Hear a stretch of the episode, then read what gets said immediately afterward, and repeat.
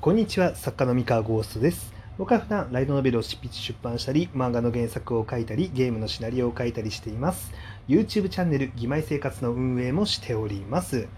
えー今日のテーマは、みんなどうせかっこいいところしか見せてないだけだよというお話をしたいと思います。えーっとですね、あの、Twitter とかね、SNS とかに、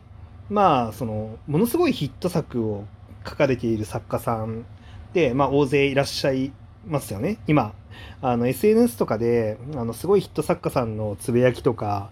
ね、見れるようになってるじゃないですか。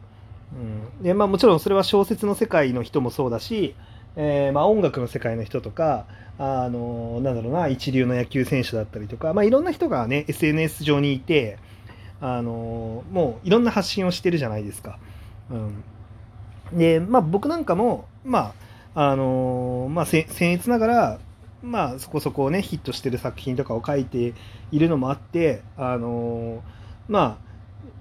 いろんな読者さんからね、まあ、フォローしていただいたりとか、まあ、感想を送っていただいたりとかしててで中にはねあのその作ってる作品だったりとか成し遂げてる成果っていうものをあのものすごくその高く評価してくださる方っていうのもいらっしゃるんですけれどもでそれ自体はねとても嬉しいし、まあ、素直に受け止めるんですが、えーまあ、中にはそういうあのいわゆる結果を出してる人たちっていうのを見てあのすごく自信を失ってしまう人っていうのが、まあ、たまに散見されるんですね。あのまあ、この人はこういう成果を出しててすごいスマートにあの成功しているのに、まあ、自分はそうではないっていうことに対してなんかすごくコンプレックスに思ってしまったりとかあのなんだろうなその SNS 上で見えるすごい人たちと自分を比較してあの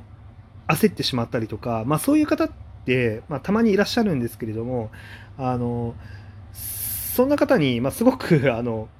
言いたいというかあの、まあ、なんでこれをわざわざラジオで言おうって思ったかっていうと、まあ、僕の作家仲間だったりとか、まあそのね、プロ同士とかあるいはそのアマチュアさんとかもねたまにねあの交流があるんですけれども結構その SNS で活躍してる人を見て焦ってしまったりとかそのなんだろうな、まあ、精神的にちょっと自信を失ってしまったりっていう方に相談されることがたまにあってですね。あのなんだろう。そうね。まあその人たちへの、まあ、アンサーっていうのをちょっとラジオでもお話ししたらもしかしたらあのねいろんな人に刺さるというか届く言葉になるかなって思ってちょっと話題に取り上げようと思いました。えっとですね。あのまあまあ、タイトルがね物語ってるんですけれどもあの SNS で見えてるあの人たちはみんなかっこつけてるだけなんであのあれが全てじゃないないんですよ。だからあの SNS で表に出てきてるかっこいい情報っていうのをその人の全てだって思っちゃったらそれは自信なくしますよ。あのだって編集してるんですもんその形に。うん。なんかまあその例えばその YouTube 見てたりとかしたらなんかすごいなんだろうなあの成功者みたいな感じで話してる人とかもたまにいたりとかあのなんだろうえーっとそれこそすごいチャンネル登録者の人があのすごいかっこいい生き様を語ったりとか、まあ、知ったりとかしてる動画とかたまにあると思うんですけどあれはかっこよく編集してるだけなんでかっこいい部分しか見せてないんですね、まあ、テレビの役者さんとかと同じですよ。あの基本的にはかっこいい部分しか見せてない。うん、であの SNS で発信してる作家さんとかもスマートにいった部分しか基本的には見せてないんですよ。あのあんまりねそのうまく弱みを見せ見せ弱みの部分をすごく見せてる人ってそんなに多くない気がしてます。まあ、中にはいますよ弱みを見せてる人もいるんですけどなんだろう結構泥臭い部分っていうのはあのあんまり出さないですよね表に。でこれはなんか別に SNS に限らずあの普段の人付き合いとかでもそうだと思うんですよ。あの例えばあのすごい、まあ、あなたが学生であれば学校の教室とかしょあの社会人であればオフィスとかを想像してほしいんですけれどもあの中にはすごいなんかイケメンのかっこいいねあのすごい人生充実してそうな人だったりとかあのものすごい美女だったりとかねあのあるいはなんかすごい趣味に没頭して幸せそうな人とか、まあ、いろんなうまくいってそうな人たちっていうのがいるじゃないですか。でも彼らってその姿を前面に押し出してるだけであの家に帰ったら結構だらしないところがあったりとか あのなんだろうなしょうもないことをしてたりとかっていうのは絶対あるはずなんですね。でだけどそれってわざわざ表に出さないじゃないですか。でまあ出す出して ね得するものでもないし、まあ、基本出さないんですよ。で例えばまあ僕はねたまに弱みの部分出しますけどそれも僕が出す弱みの部分って例えば締め切り間に合わねえとかあのなんだろうなあのしょうもない文章のミスして編集に修正されたとか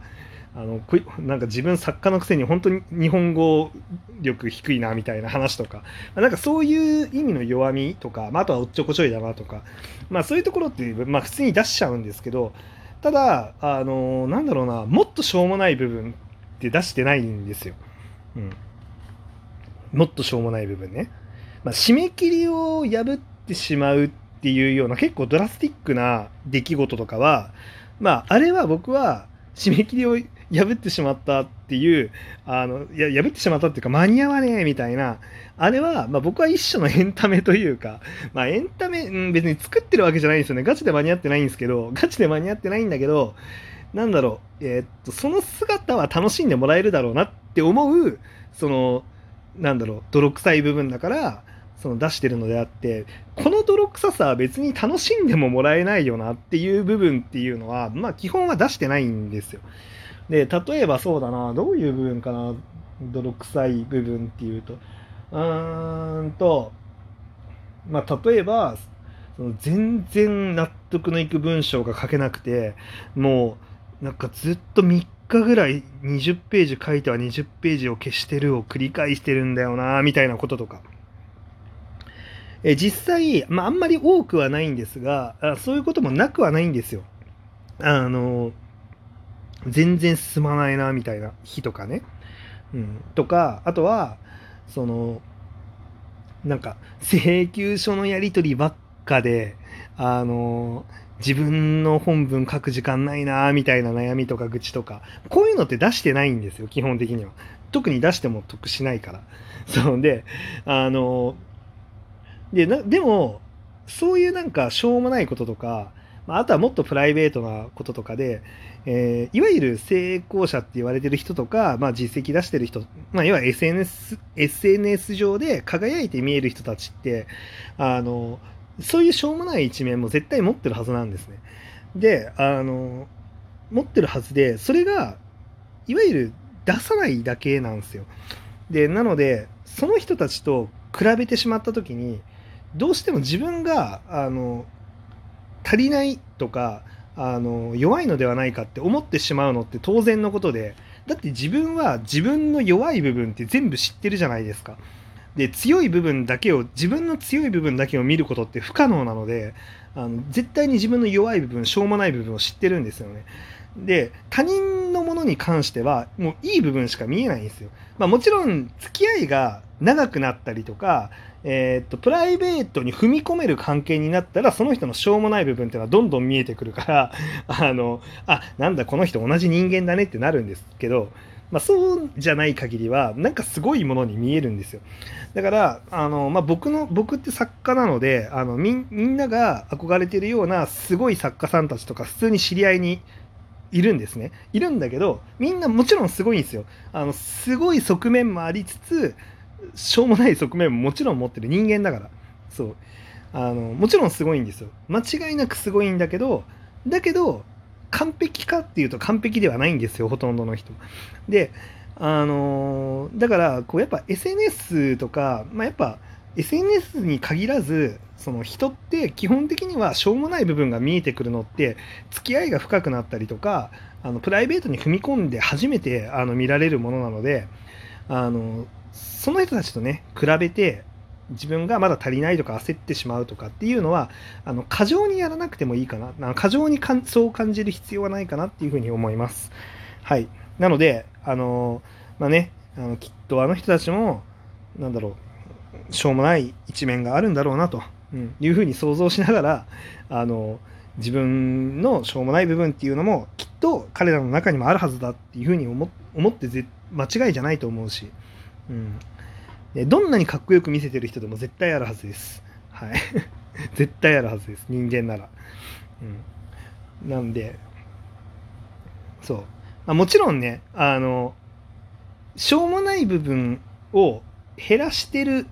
ことはあると思いますよ。その規則正しい生活をするように心がけたりとか、あのいやそのだらけ具合っていうのは、あのしっかりねあの抑制してる人もいると思うんで、まあ、そこはもちろん人によるんですけどまあでも完璧ってことはまあほぼないと思いますね。おそらく。はい。でもそれが人間だし人間の面白いところだしその魅力でもあるので、うん、そこはね本当に肯定していくといいんじゃないかな。ででまあ自分自身についてもあのまああの人たちと違う面であの魅力押し出していける魅力っていうのももちろんあるし、まあ、別にそれが見つからなかったとしてもあの大丈夫です、うん、あのそのむしろそのしょうもなさの部分の方がやっぱり人間らしさなんで。で、まあ、かっこよく見せるなんてことはやろうと思えばいくらでもできてしまうことなんであの言ってしまえばね。そう、まあ、実績を出すのは難しいですよ。実績は事実だから。そう難しいけど、まあ、その実績の上で、えーと、どういうふうに自分をブランディングするのか見せるのかっていうのは、まあ、結構やれてしまうものなので、うん、なのでそうですねまああんまり比較しない方がいいんじゃないかなっていうお話でございました。うん。そうなんです。はい。というわけで、まあちょっと閉まらないね、終わり方になりますが、以上でございます。それでは皆さん、おやすみなさい。バイバイ。